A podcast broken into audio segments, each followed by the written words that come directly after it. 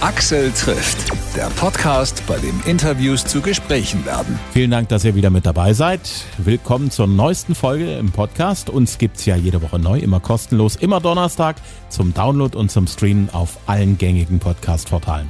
Ich bin Axel Metz und diesmal spreche ich mit einer Schauspielerin, die gerade neu gestartet ist mit der neuen TV-Staffel von Soko Leipzig. In der Serie spielt sie die Kommissarin Kim Nowak. Ich freue mich sehr auf Amy Musul. Danke für die Einladung. Jo, ähm, ich habe tausend Fragen an dich. Tausend Fragen, dann schieß mal los. Mal schauen, ob wir das in der kurzen Zeit hinkriegen. Wahrscheinlich okay. nicht, aber da geht's dir ja, denke ich, wie vielen anderen, oder mir geht's mit dir wie vielen anderen, dann müssen wir halt irgendwann später wieder ein Interview reinfügen. Na, wo ich dann die restlichen tausend Fragen loskriege. Du bist in Berlin geboren und du bist seit drei Jahren immer wieder in Leipzig. Genau. Naja, so gesehen seit vier Jahren. Also ich ähm, drehe zwar, äh, beziehungsweise die Ausstrahlung ist seit drei Jahren für mich, aber drehen tue ich seit vier Jahren da. Das bedeutet, du genau. verbringst eine Menge Zeit in Leipzig. Das ist richtig, ja. Das gilt ja mittlerweile international als das neuere, bessere Berlin. Okay. Ja, du willst jetzt wissen, ob ich da zustimme, oder? Ja, also auf alle Fälle denke ich mal, hast du eine Menge Positives über Leipzig zu erzählen. Auf jeden Fall. Also ich fühle mich super wohl in Leipzig. Ich finde auch, dass es echt eine Stadt ist, die so vieles Schönes miteinander verbindet. Also ich bin ja auch äh, eine Weile, habe ich ja auch in Potsdam gelebt, ähm, fühle mich aber schon auch sehr äh, Berlin verbunden, ist halt einfach ähm, wirklich mein Zuhause. Ähm, und ich finde, Leipzig ist so eine schöne Mischung aus beidem. Es ist irgendwie, es passiert viel Neues, es gibt eine coole Szene und gleichzeitig halt aber auch irgendwie viele ruhige, schöne Orte, Seen, Parks und ja, es vereint so ein bisschen beides für mich, was echt schön ist. Hm. Was hat Leipzig denn, was Berlin nicht hat? Den Kossi. also Berlin lebt ja schon einfach so ein bisschen mehr von, alles ist laut und auch ein bisschen dirty, was ich persönlich auch sehr mag. Aber ja, in, in Leipzig kann ich halt einfach mich aufs Fahrrad schwingen und in zehn Minuten ähm, am wunderschönen See sein und ja, ich bin sehr gerne deswegen da. Hm. Was fehlt Leipzig denn zu Berlin? Na, doch so ein bisschen noch die Coolness. Also diese Selbstverständlichkeit mit den Dingen. Also ich, ich merke zum Beispiel, ähm, wenn ich irgendwie mal, ich weiß nicht, irgendwas äh, eine bunte Jacke anhab oder so, ich werde so richtig angeguckt oder die Leute kommentieren das ständig. Also mir fällt auf, dass das überhaupt wahrgenommen wird. Das, da, da würde ich in Berlin gar nicht drüber nachdenken. Oder ich habe das Gefühl, das würde überhaupt niemand so wahrnehmen auf diese Art und Weise, dass man überhaupt so darüber redet. Also ja, das ist mir schon oft aufgefallen, aber ähm, ja, es hat andere Vorzüge. Ja gut, das ist so so ein so ein typisches Großstadtding, äh, ob du nun in London oder in New York oder Berlin bist. Dort läuft irgendjemand in den abgerissensten Klamotten neben jemand, der dort eine Kittelschürze mhm. über eine komische Jeans gezogen hat und daneben läuft einer im feinsten Zwirn und interessieren tut ja. das niemand. Ja, ja, aber das mag ich halt schon auch sehr in Berlin, dass man hier halt einfach wirklich äh, rumlaufen kann, wie man will. Und ich habe hier natürlich auch nochmal eine andere Anonymität. Also hier interessiert es dann niemanden. In Leipzig fällt es dann den Leuten natürlich schon eher auf, wenn man da rumläuft. Ach, sind sie nicht die? Also das äh, verspielt sich in Berlin auch nochmal ganz anders. Hm. Na gut, da ist ja so das gepflegte Desinteresse an allem immer irgendwie da. Ja. so in der Öffentlichkeit. Ja, du, du, interpretierst es auch ein bisschen negativer wahrscheinlich. Nein, nee, nee. Ähm, ja, aber.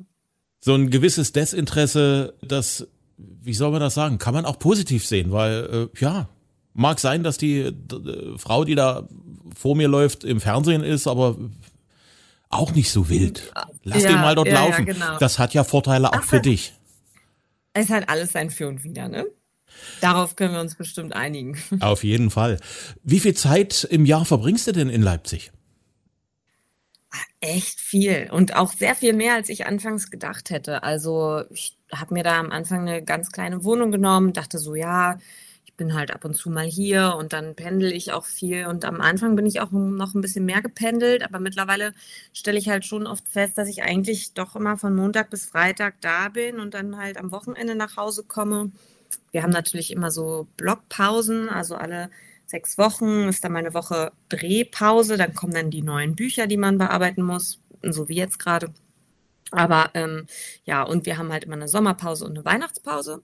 Aber ansonsten bin ich eigentlich doch sehr viel mehr da, mittlerweile schon fast mehr als hier in meinem in meiner Wohnung in Berlin, ja.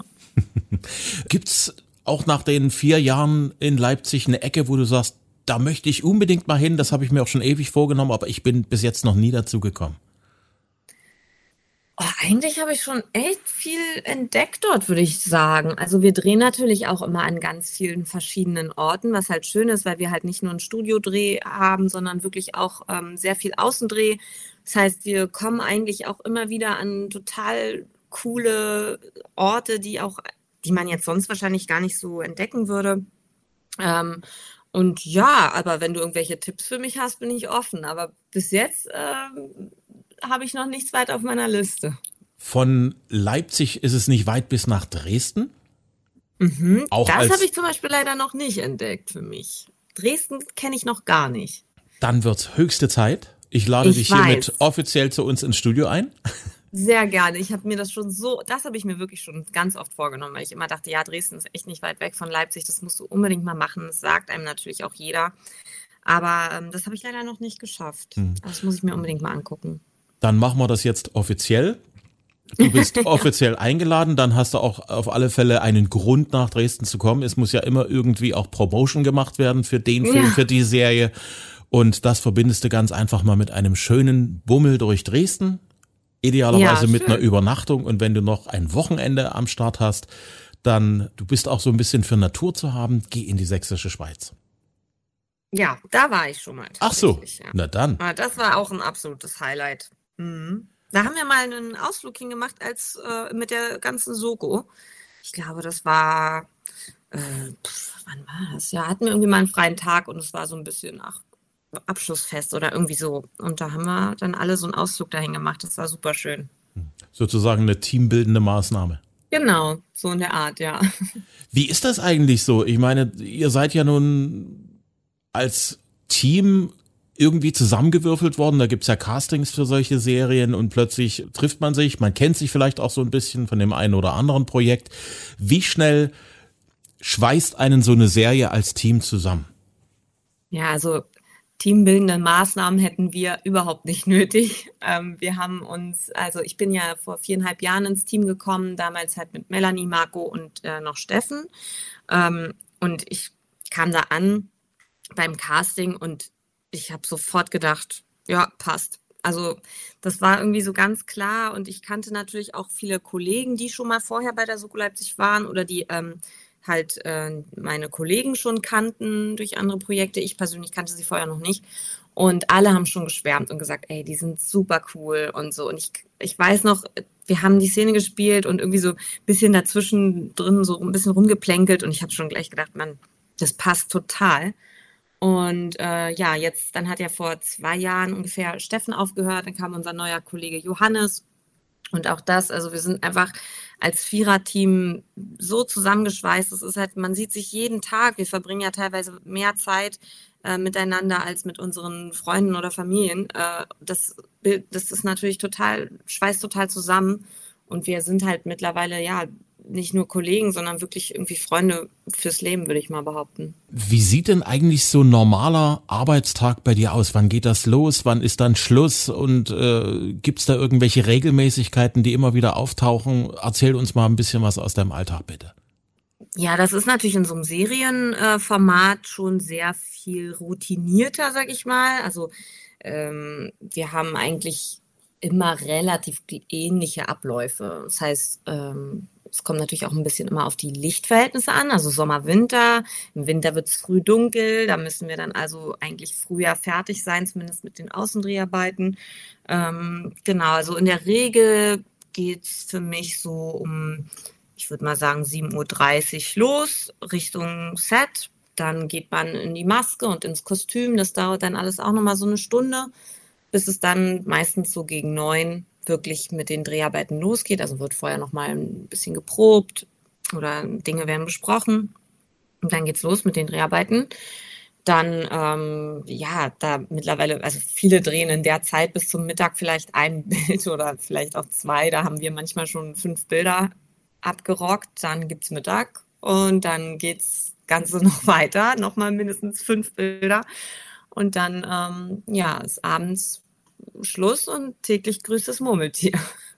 Was mich ja völlig begeistert an euch Schauspielern, wie ihr euch die Texte draufdrückt. Wie viel, ja. wie viel Text schaffst du denn da so für eine, für eine Folge? Oder wie, sagen wir mal so, wie lange brauchst du denn dafür, um so eine Folge fertig dann drauf zu haben und abzuliefern, wenn es gebraucht wird? Das ist ganz unterschiedlich, weil wir natürlich auch ganz äh, unterschiedlich viel zu tun haben. Also ich hatte jetzt zum Beispiel einen Blog, da hatte ich ganz viel Private Line äh, mit vielen Szenen, privateren Szenen auch, die für meine Figur nochmal eine ganz andere Gewichtung haben. Da muss ich natürlich noch viel mehr Zeit investieren dann. Ähm, aber ja, in der Regel kriegen wir die Bücher eine Woche davor. Äh, das heißt, vier Bücher innerhalb von einer Woche Du musst die erstmal lesen, markieren, so ein bisschen für dich ergründen, okay, worum geht's, worum geht's für meine Figur, was will ich da erzählen und dann halt jede Szene so ein bisschen bearbeiten. Dabei lernt man natürlich den Text irgendwie automatisch, wenn man sich halt die Gedanken macht, okay, was ist in der Szene die Motivation für meine Figur, wie sind so die Gedankengänge. Das lernt man ja da schon so ein bisschen mit. Und dann muss ich halt aber natürlich trotzdem nochmal nach, nach so einem langen Drehtag äh, komme ich nach Hause und lerne dann noch weiter Text. Aber manchmal schlafe ich auch dabei ein. Dann lernst du im Schlaf. Das haben wir ja gelernt, dass also das genau, Gehirn ja permanent damit zu tun hat. Ne? ja. Wie viel von deiner Rolle, nee, andersrum, wie viel von dir steckt in der Rolle? Ich glaube doch mehr als man denkt. Bei solchen Serienformaten, wenn du jeden Tag so eine Figur spielst, ist die, also einerseits ist die total, würde man sagen, total tief in mir drin. Also ich kann jederzeit, würde ich behaupten, sagen, was denkt Kim darüber, wie fühlt sie sich dabei und so. Aber ähm, ja, ich glaube, man gleicht, es gleicht sich auch automatisch immer mehr so ein bisschen an. Also weil das einfach, wenn du das täglich machst, du suchst dir immer nicht die Sachen, die dir so super fern sind, wenn du das jeden Tag machst. Das machst du eher mal für eine Rolle, die dir, äh, die du irgendwie für drei Wochen spielst oder so. Aber irgendwo musst du so eine Nähe haben zu der Gedankenwelt der Figur und dadurch ist es natürlich ganz oft auch ja eng verbunden mit mit deiner eigenen Gefühlswelt. Äh, jetzt habe ich zum Beispiel auch, weil die natürlich auch wussten, die ähm, äh, Produzenten und so, dass ich zum Beispiel auch privat gerne tanze. Jetzt haben sie mir was mit Tanz in die Bücher geschrieben. Das heißt, ich durfte ein paar Folgen jetzt ähm, ja mal das Tanzbein schwingen. Und das ist dann natürlich schon cool, dass äh, ich das halt machen kann, weil das natürlich mir selber auch nahe liegt, also für mich naheliegend ist, ja. Hm. Weil du sagst, ich tanze ganz gerne. Äh, das ist ein bisschen untertrieben, würde ich sagen, ne? Bei dir steht ja geschrieben professionelles Ballett, Hip-Hop. Du warst äh, im Friedrichstadtpalast in Berlin im Kinderensemble mit dabei. Dein ja. frühes Leben hat ja ganz viel aus Tanz bestanden. Ja, das stimmt.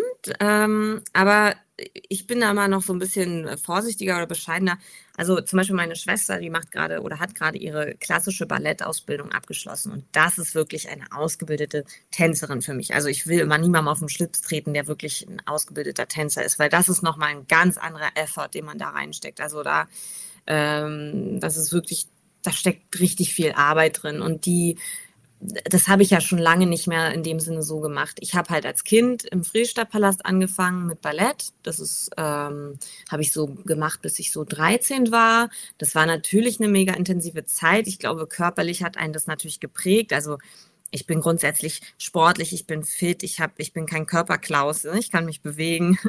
Ich habe dann angefangen mit äh, Hip Hop auch auf Meisterschaften und Formationen zu tanzen.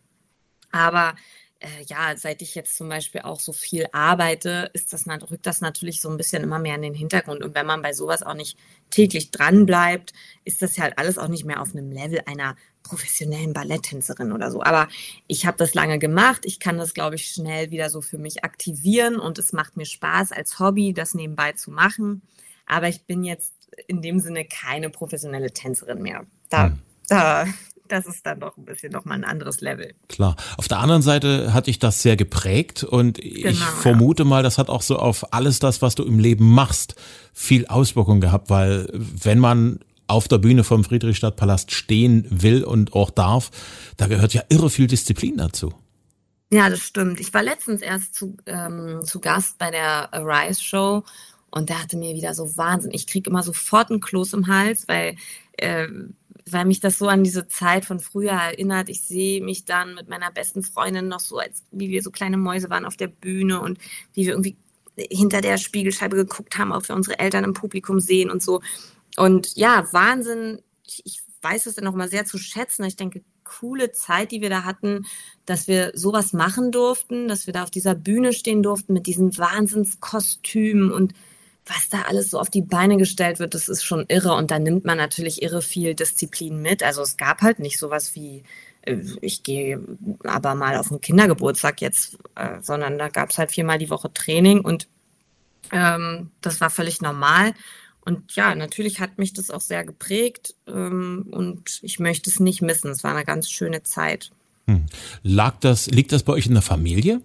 Wenn du schon nicht die Einzige ja. bist, die dort sagt, also ich habe das auf einem etwas höheren Level schon gemacht und äh ja, meine meine Mama war auch Tänzerin ähm, und ja, ich bin halt früher immer ganz viel ne, mit der mit unterwegs gewesen. Die war viel auf Tour auch dann und äh, ist auch in der Welt dann rumgereist und ich bin halt immer mit. Also es war wahrscheinlich immer so ein bisschen schon absehbar, dass ich auch mal irgendwie in so eine Richtung gehen will oder Bühne. Also ich lag halt immer irgendwie, war immer mit dabei, lag, weiß ich nicht, neben der Nebelmaschine und habe gepennt oder so. Also es war halt einfach für mich ganz normal mit so vielen Künstlern und ähm, so aufzuwachsen und ja, das hat mich schon auch geprägt. Hm. Du hast ja im Prinzip auch schon vor der Kamera als Kind gestanden. Also insofern ist alles das, was du in dir trägst an Talenten und an Neigungen und an Sachen, die du gerne machen möchtest, das hat in deinem Leben von Kindheit an permanent stattgefunden, ne? Mhm. Ah, auf jeden Fall, ja. ja. Du hast Werbung auch gedreht. Kannst du dich ja noch an, an was erinnern? Ich lese hier, du bist zum ersten Mal mit sechs Jahren vor der Kamera gewesen. Weißt du das noch, was das war, wofür du Werbung gemacht hast?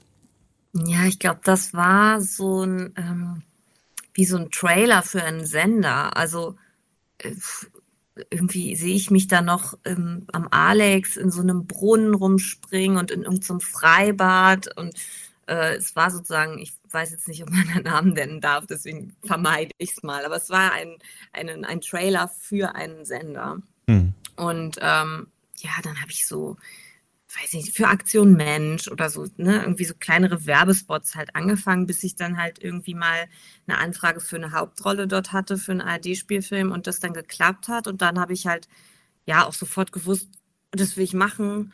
Äh, und dann bin ich in eine richtige Schauspielagentur gegangen und so nahm das dann seinen Lauf. Hm. Und du hast dann auch Schauspiel studiert? Genau. Ich bin dann nach dem Abi an die Schauspielschule, an die HFF die ist jetzt heute, also mittlerweile ist es ähm, die äh, Filmuniversität, also die Konrad Wolf. Und ja, da habe ich studiert und danach aber einfach auch weitergedreht. Also ich war ja vorher schon in der Agentur und habe gedreht und äh, konnte das dann Gott sei Dank danach auch unmittelbar weitermachen. Wie muss man sich das Studium an so einer Schauspielschule vorstellen? Kriegt man da auch, äh, was weiß ich, ich habe als Fach heute Fechten oder auf dem Pferd reiten? Ja, Wirklich? Ja, Fechten, ja, das hatten wir. Mhm. Jeden Freitag. ähm, also wir hatten eigentlich immer so einen ähm, Morgensport. Also ich weiß jetzt gar nicht mehr, also da gab es alles Mögliche, also von, also auch Ballett oder Yoga oder also irgendwas mit Bewegung. Dann gab es natürlich viel Sprachunterricht. Ähm, dann äh, natürlich Schauspielunterricht, verschiedene Szenenstudien, wo man halt Rollen erarbeitet und Szenen erarbeitet mit anderen zusammen. Und ja, aber auch sowas wie Fechten, Stunts, so eine Sache. Mhm. Was war damals dein Lieblingsfach? Mhm. Oh, ist schwierig. Schwierig. Ja, ich würde schon fast sagen, doch Schauspiel. Also alles, wenn wir wirklich, sag ich mal, ans Eingemachte gegangen sind, ne? Also wirklich sich an Szenen zu setzen und das zu proben, das ist, äh, ja, das letztendlich das, was man machen will. Deswegen, das war natürlich schon am coolsten. Hm, Gab es so ein Hassfach für dich? Hm, nee, eigentlich nicht.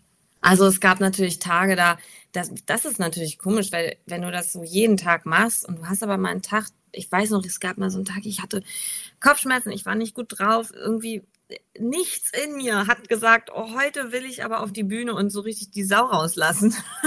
aber man muss dann halt. Und äh, das sind dann halt manchmal Tage, da fällt es einem schwer und äh, da hasst man es oder verflucht man es für den Moment auch, aber am nächsten halt wieder nicht mehr. Und das ist auch, ja, das ist halt Alltag. Das ist auch jetzt noch so. Ne? Manchmal gibt es halt Tage, da, da kann man das irgendwie nimmt man vielleicht mehr mit von zu Hause oder ja, ist irgendwie in einer anderen Stimmung, aber man muss sich dann halt durchwursteln. Mhm. Da gibt es halt nicht sowas wie auch heute nicht.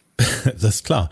Dadurch, dass du getanzt hast, auch Hip-Hop getanzt hast, Musik hat da, denke ich, auch eine große Rolle in deinem Herzen und in deinem Leben gespielt. Mhm.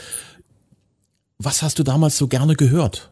War das wirklich straff so Hip-Hop dann oder hast du auch so andere Sachen neben dem Tanzen gerne gemocht, musikalisch? Ähm, ja, also ich natürlich ähm, war gerade im Ballett so viel klassische Musik, ähm, die ich auch nach wie vor immer mal wieder gerne höre, aber am meisten habe ich auf jeden Fall äh, viel Pop und Hip-Hop gehört. Also weil das natürlich so ein bisschen gerade dann in der Phase, als ich dann äh, mehr Hip-Hop getanzt habe und so und diese ganzen Formationssachen gemacht habe, da kann man sich halt einfach am besten zu dieser Art von Tanz bewegen und da hat mich das halt am meisten einfach geprägt. Und das ist gerade in so einem Teenie-Alter natürlich irgendwie, ja, alles, was so poppig ist und so ins Ohr ging. Und das hat sich auch so ein bisschen durchgezogen. Also ich bin immer noch kein Heavy Metal Fan und Rock, mit Rock kann ich auch nicht so viel anfangen. Aber ansonsten höre ich wirklich gern einen völligen, also völlig bunter Mix auf meinem, äh, auf meinem Musiksender. Es ist wirklich alles Mögliche dabei, außer Heavy Metal und wenig Rock. Ist klar. Nach Rock lässt sich schlecht tanzen in den meisten Fällen. Ja, irgendwie, ja, ab, ab und zu kann man mal so ein bisschen den Kopf dazu werfen, aber viel mehr ist da auch nicht drin. Ja. Wenn du sagst, du hast viel Pop gehört, da war auch garantiert viel Pop dabei, der sehr rhythmisch war. Was hat ja. dich damals so als 12-, 13-Jährige begeistert, so an Bands, an Interpreten? Ähm, also zum Beispiel bis heute finde ich einfach Beyoncé ist die Queen. also die hat mich immer schon geflasht, weil es natürlich ich habe natürlich auch ganz oft dann so Konzerte oder so verfolgt und das war halt immer total cool zu sehen, wie die, sag ich mal, so die Bühne rocken und auch mit krassen Tänzern am Start sind. Also ähm, die, heutzutage, ach, die, eigentlich alle, die mittlerweile so einen Namen haben, wie jetzt, sag ich mal, Beyoncé oder so, wenn die so eine so ein Bühnenprogramm machen, das ist halt unfassbar. Wenn man sich die Tänzer mal anguckt, das sind unfassbar krasse Leute und das hat mich immer total fasziniert. Ähm, deswegen liebe ich das auch, auf so Konzerte zu gehen, weil das sich für mich so toll vereint dort. Also sowohl musikalisch als auch tänzerisch ist es einfach immer ein krasses Erlebnis. Hm, und das Ganze hat mal so unschuldig angefangen und eigentlich auch auf einem leichten Amateurlevel mit Take That, die da mhm. so in den frühen 90ern ja, so ein bisschen eine Choreo that. gemacht haben. Ja, also Take That mega. Ich gehe jetzt bald aufs Backstreet Boys Konzert in Leipzig. Ich freue mich so doll drauf. Das, also ja, die haben mich natürlich schon auch geprägt, weil ich einfach verliebt war. Das glaube ich, weil die Band ist ja praktisch wie aus dem Lehrbuch für wie macht, wie macht man einen Pop-Act in den 90ern auf. Ja, ja, das war natürlich auch genau meine Zeit. Ne? Ich war irgendwie so um die zehn oder so, ich weiß nicht mehr. Und äh, ja, also da bin ich natürlich schwach geworden bei Nick, Brian, AJ und Co. Ich habe die auch mal kennenlernen dürfen. Das ist also ganz am Anfang ihrer Karriere gewesen. Da waren die im Vorprogramm von DJ Bobo oh, und hatten krass. ihre allererste Single am Start und hatten dort eigentlich so einen Promo-Auftritt von vielleicht einer Viertelstunde vor ja. DJ Bobo und die ganze Halle war voll mit Leuten, die nicht wegen DJ Bobo da waren. Da waren die ganzen ja, Mädels und ich die wollten alle die anderen sehen. Ja, Wahnsinn. Ja, cool. Oh, und die, die Jungs haben sich damals sogar ein bisschen entschuldigt, dass sie bloß ein Halbplayback machen durften, weil logisch, das war ja anders gedacht. Und während die dort diese Promotion angefangen haben, ist der Hit in den Charts in Deutschland explodiert und die waren plötzlich die größten. Mhm. Und ja, äh, krass. Ich die mal wussten, gespannt, die- die jetzt Leu- live singen auch. davon gehe ich mal aus. Na, hoffentlich. Ne? Obwohl, Weil- wer weiß. Manchmal ist es dann auch so, dass man denkt, nee, lass, lass das mal wieder so klingen wie damals. Also ich denke mal, dass die Jungs noch fit sind. Sie sind ja noch in einem Alter, wo man, glaube ich, das noch ganz gut hinkriegt, wenn man seine Mhm. Kräfte clever einteilt. Und ja gut, man kann nie gleichzeitig singen und tanzen, oder geht das? Ich kann ganz gut unter der Dusche singen, aber da muss ich wenig dabei tanzen. Deswegen kann ich dir das so genau auch nicht Hm. sagen. Aber ich stelle es mir sehr anstrengend vor. Also so allein schon beim Tanzen fehlt dir ja irgendwann auf die Puste, wenn du echt mal so durchziehst. Also dabei dann so zu performen, das meine ich halt bei so Künstlern wie Beyoncé oder so, das ist halt echt unglaublich. Also Hm. Ich gucke mir das immer so ein bisschen an und habe festgestellt, äh, ich habe auch mal die, die Backstreet Boys unter dem Aspekt mir mal angeschaut live und die machen das sehr, sehr clever. Der, der gerade dran ist oder wenn alle dran Ja. sind, dann machen die in dem Moment gerade nichts. Das Ja. Kunststück besteht, glaube ich, darin, äh, dann zu tanzen und wieder anzufangen mit Singen, dass wieder genügend Luft da ist. Okay, na, Ja. wenn du, du kannst du ja coachen vielleicht. Du hast Ah. auf jeden Fall schon ein paar gute Tipps. Ich bin nur ein Beobachter. In Sachen Tanzen bin ich leider, äh, ich glaube, ich kann dir das Wasser in keiner Hinsicht reichen. du hast auch äh, als Moderatorin gearbeitet, du hast im Kinderfernsehen Dinge gemacht. Moderieren hat ja ein, eine Herausforderung, die eine ganz spezielle ist. Ja, Du bist dort nicht jemand, der dort eine Rolle ausfüllt oder der etwas, eine Performance vorführt, sondern du bist eigentlich derjenige, der dort einfach nur Dinge miteinander verbindet. Und das muss man aber auch irgendwo können. Was hast du aus der Arbeit als Moderatorin dir für deine Schauspielerei meinetwegen rausgezogen? Oh, das ist schwierig zu beantworten. Was habe ich mir da rausgezogen? Also, das waren für mich schon immer so ein bisschen zwei verschiedene Bereiche. Also, ich habe da wenig miteinander verbunden. Ähm, dadurch, dass ich das auch schon immer parallel gemacht habe. Das eine war das, das andere war das.